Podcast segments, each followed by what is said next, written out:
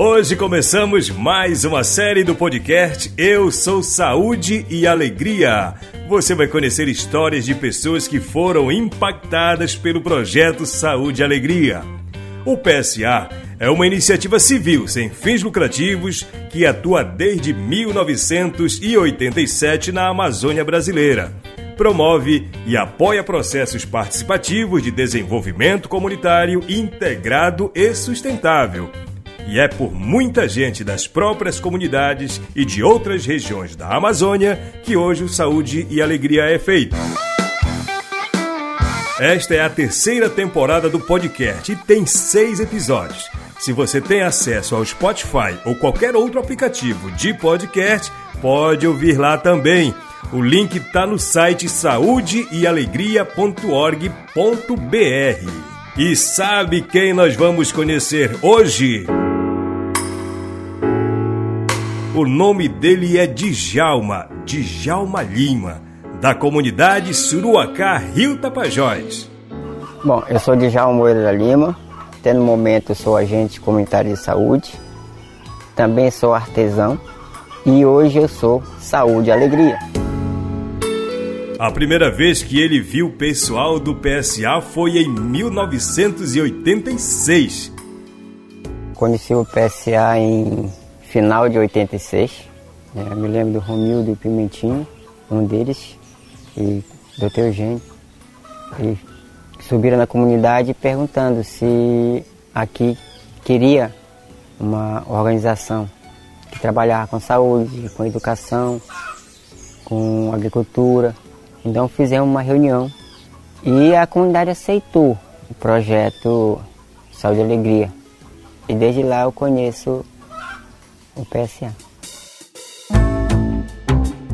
Até hoje ele se lembra de várias ações desenvolvidas naquele tempo, mas teve uma razão que motivou Djalma a trabalhar com o PSA. Foi a saúde. Ele já estava na comunidade morando fazia dois anos quando o PSA chegou por lá. O Djalma já tinha percebido que algumas coisas precisavam ser trabalhadas na comunidade. Aqui no Suruacá nós tinha um pedaço de rua que mais ou menos parava aqui quase frente de casa. Tinha uma rua e meia praticamente. E nessa época, é, quando eu cheguei para cá em 84, eu via que as pessoas fumavam bastante. E à noite era igual um vagalume. E tinha também adolescentes grávidas na época. Então quando a gente entrou com Saúde e Alegria, a proposta do Saúde e Alegria, eu gostei. Me senti assim como uma obrigação de ter mais ação para mim, mais motivação. Então eu passei para a questão de promotores, que na época era promotores. Então a gente começou a entrar no processo desse de palestras, oficinas, oficinas. Então foi uma época assim que a gente começou a trabalhar bastante e eu senti assim que, que mexeu com a comunidade geral. Que quando a Saúde e Alegria chegava, a comunidade se envolvia mesmo, né? Porque a gente sentia que era um projeto bem importante para a comunidade.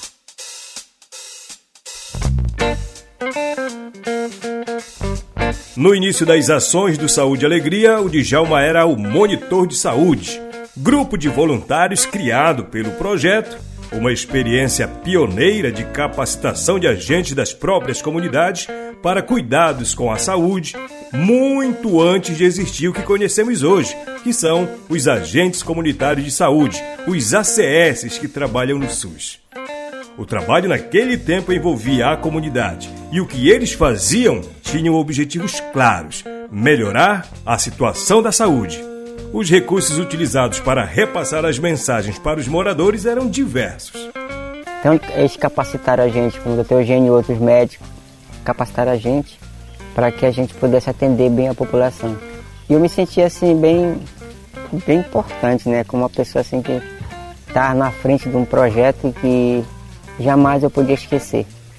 E a saúde, ela foi alavancando, alavancando, alavancando, que eu fiquei assim tão surpreso, surpreso mesmo, porque com, com os palestras que nós começamos a fazer na escola, com a escolhida, o cloro, pedra sanitária, começamos a trabalhar que antigamente não tinha sanitária, era só dois pauzinhos em algumas casas, né? Era muito lixo, lixo, lixo demais. Mas também a comunidade na época já tinha um começo de organização, uma organização boa. A liderança antigamente eram boas também. E, então, para a gente alavancar nessa parte, nós começamos também a fazer a parte de produção de rádio, né, jornal, escrito na mão. Então tudo isso mexeu com a gente e, e também ajudou a, na organização. O Djalma foi um entre tantos outros moradores da Resex capacitados pelo projeto Saúde e Alegria para atender aqueles que buscavam os serviços.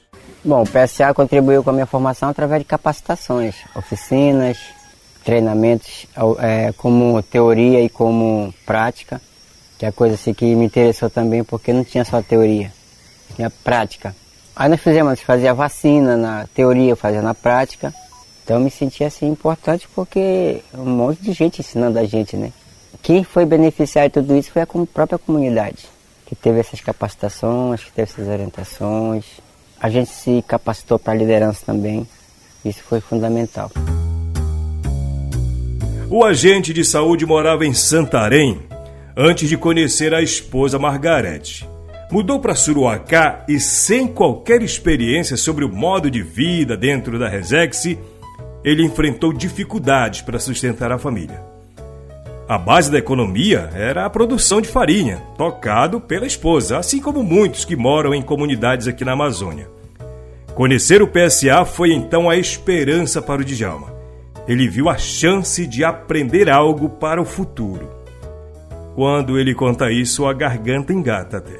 Quando surgiu o PSA, eu disse assim: bom, vou abraçar com unhas e dentes, né? Que eu quero tirar minha esposa da, desse sacrifício que é a farinha. Não é a farinha em si, é a roça em si. Porque ela entrava que 6 horas da manhã e veio chegar às 10 horas da noite. E eu que tomava conta dos moleques, né? Eu era uma mãe dentro de casa na época. E quando o PSA chegou, eu disse, pô, é a minha chance, né? De. Engatou.